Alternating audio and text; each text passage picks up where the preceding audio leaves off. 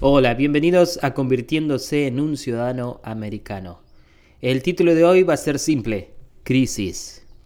Eh, es una crisis mundial, eh, todos entienden lo que está pasando, los riesgos, etc. O sea que no voy a hablar del coronavirus en, particular o de cómo hacer para que te lave las manos. Eh, esta no es la idea. Pero sí en un tema cultural que es uno de los fundamentos de este programa. Creo que los inmigrantes, tenemos la desgracia o suerte de haber pasado muchísimas crisis personales y crisis que son totalmente imaginables. Este, creo que somos eh, los más flexibles y los más enfocados en encontrar la solución pase lo que pase. Esta crisis está rompiendo un montón de normas, normas sociales, normas económicas, normas de estatus. De estatus me refiero al tema de salud, eh, el estatus económico. O sea, hoy no hay plata que te proteja contra esto. Este, es, es una situación que está reorganizando todo como vivimos todos. Este, es triste, es desafiante y, y es un nuevo juego. Eh, esto es la idea de este programa. Cómo entendemos la cultura americana, cómo nos adaptamos a esta cultura y cómo podemos hacer para seguir creciendo y ser exitosos. Ok, eh, primero quiero que entiendan, hay una, un podcast que, que yo hice que habla sobre el precio de la latita de Coca-Cola. Eh, una de las cosas, digo, hoy la economía está creyéndose, etcétera, pero una de las cosas que la gente en general no se está dando cuenta, pero tiene el miedo de que hay una crisis económica muy grande, especialmente para aquellos que trabajan por hora, porque te están mandando a la casa y no tenés trabajo. Eso es un, un producto, un tipo de persona. El otro tipo de persona es la persona que tal vez esté ilegal hoy en el país, está trabajando por abajo de la mesa, altas probabilidades que esté haciendo un trabajo físico, o sea que necesita estar en el trabajo, y a esa persona la van a mandar a la casa sin ningún beneficio. O sea que esto es, una crisis económica sin ninguna duda. Pero al mismo tiempo les quiero contar la otra parte que es muy real. Eh, la mayoría de la gente en Estados Unidos te puedo decir que para comprar comida necesitas más o menos un 10%, máximo capaz que un 20% del dinero que ganás para comprar alimentos. Eh, si sos bueno en, tener una dieta balanceada, muchos vegetales, este, eh, eh, porotos, legumbres, etc., creo que te necesitas un 10% o menos. si comes el mejor pedazo de carne todos los días, ahí la, economía se te va a ir un poco, o sea, más, más alto. Pero una, una comida muy sana, que es importante tener una comida muy sana hoy, es, realmente eh, barata. O sea, la realidad es barata. Este, yo como muchísima carne, pero mi, mi doctora particular me está diciendo que, que come menos carnes y que come muchísimos vegetales para tener mi immune system eh, más fuerte. O sea que, que, esto estoy haciendo y realmente comer vegetales es barato. Digo, hoy estamos todos en, en proceso de sobrevivir. Tenés que quedarte en tu casa, y decís, pucha, ¿cómo hago? Bueno, tenés que comer. Eso es una realidad de todo el mundo. Todos los sistemas en Estados Unidos y en el mundo, lo que es el tema de alimenticio, sigue siendo operando. La buena noticia del mundo es que Estados Unidos tiene muchísima, muchísima comida. Nosotros no necesitamos comida que venga de afuera. La comida está dentro de este país y el sistema de distribución sigue siendo efectivo. O sea que no hay disrupción de comida. Digo, podés seguir ir comprando comida sin ningún problema este, sí hay un problema en la salud, pero no de comida. O sea que comer vas a comer y necesitas, saca la cuenta cuánto necesitas, pero vas a ver que necesitas muy poco dinero. Eso es por un lado. Por otro lado, hay muchísimas organizaciones distribuyendo comida, etcétera, y van a ver más el ejército en algunas zonas. Yo estoy en Nueva York. Nueva York es, uno de los casos más este, extremos en el país en este momento, pero creo que a como va avanzando este virus, todo el país eventualmente va a ser una crisis. O sea que no te desesperes, vas a comer. El segundo es la casa. Eh, con respecto a la casa, hay un par de programas que están diciendo que eh, no pagues la hipoteca, no pagues el alquiler, etc.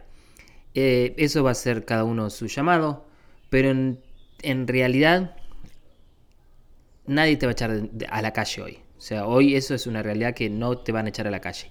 Y la segunda es cuánto dinero necesitas para tu casa. En la economía de Estados Unidos se calcula que el 25% de lo que ganas es para tu casa. Eh, vas a encontrarte que hay gente que es un poquito más, un poquito menos. En Nueva York, lamentablemente, es casi un 50% del dinero. Si no tenés el dinero, esto no es para vos. Pero si estás pagando el alquiler, vas a dar cuenta también que no necesitas tanto dinero para pagar el alquiler. O sea, dinero en el tema productivo. Entonces, saca la cuenta y em, empezás a pensar, ok, ¿qué tarjetas de crédito puedo usar? ¿Cómo puedo sacar el crédito para 90 días, 60 días? Hablas con tu landlord, etc. Le vas a buscar la vuelta a esa parte. El resto de la economía, o sea, el 50% del salario, que en algunos casos el 50%, ¿dónde se va? Se va en entretenimiento, se va en el teléfono, en que quiero salir a pasear, que me voy a comprar ropa, etc. Esos, eso, esa economía está totalmente parada en muchísimos lugares y acá en Nueva York, o sea, no hay negocios abiertos. O sea, no puedes comprar. Este, entonces digo, no necesitas eh, muchísimo dinero para, para salir de esta crisis. Sí no vas a poder cambiar el auto, sí no vas a poder cambiar el celular, la computadora nueva que ibas a comprar, etc. Digo, todos eso, esos proyectos se van a cortar. Pero explico esto porque si vos tenés familia en países sudamericanos, la crisis es muy diferente en esos países. El nivel económico de la crisis que va a existir en esos lugares significa que la persona hoy necesita el 80 o el 90% de lo que produce para poder vivir, no un 20% como acá. Digo, las condiciones en Sudamérica van a ser terribles, terribles, terribles, terribles. Pero si estás acá, no te creas o no, no analices la situación local con las noticias que vienen de tu país.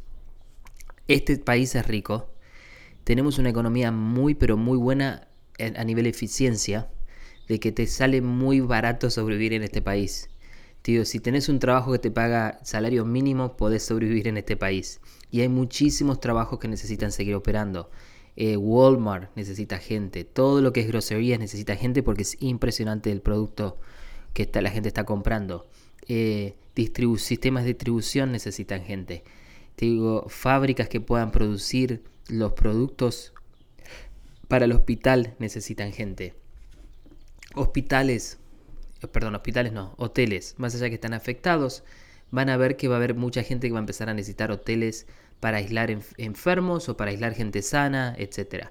Te digo, eh, todo el mundo va a cambiar en días, en horas, se está cambiando, pero creo que nosotros, eh, A, somos flexibles, B, podemos salir adelante y lo único que este mensaje quiero hacer, que son 10 minutos, que dice crisis, es identificar esta crisis, que esta crisis no te va a matar económicamente, de alimenticio no te va a matar, y por, por favor, si ustedes tienen cualquier amigo, conocido, que sepan que es mayor de edad, que por favor se aísle, porque esa es la medida. Pero segundo, si alguien tiene enfermedad y, y no tiene documentación, vayan a los hospitales.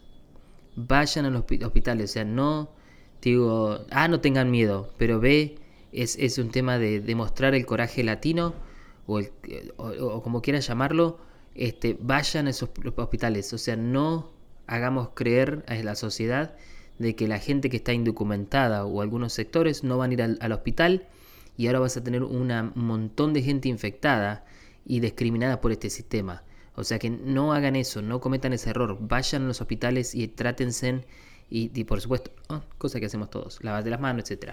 Pero lo que quiero decir y termino con esto es que la crisis es mala, pero no es tan mala. Gracias a Dios Estamos en un país que tiene demasiado, demasiado dinero y van a ver que van a empezar a llegar los cheques a la casa, van a haber filas donde vas a ir a buscar plata. Eh, he trabajado con, en conexión con FIMA. FIMA es la agencia que, se activa cuando hay un desastre natural. Y, es impresionante no solo el dinero que tienen, sino la capacidad de ejecución que ellos tienen.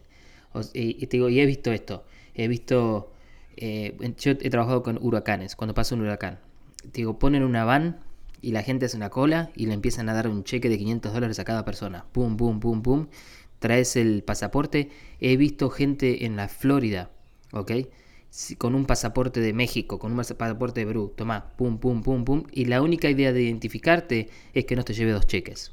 Nada más. O sea, básicamente es eso. Quieren ver una foto y una cara para no darte dos cheques. Este, y no te piden el domicilio, no te piden nada. Pero lo que hacen es meter en el sistema miles y miles de dólares en una región para que la gente vaya y compre comida.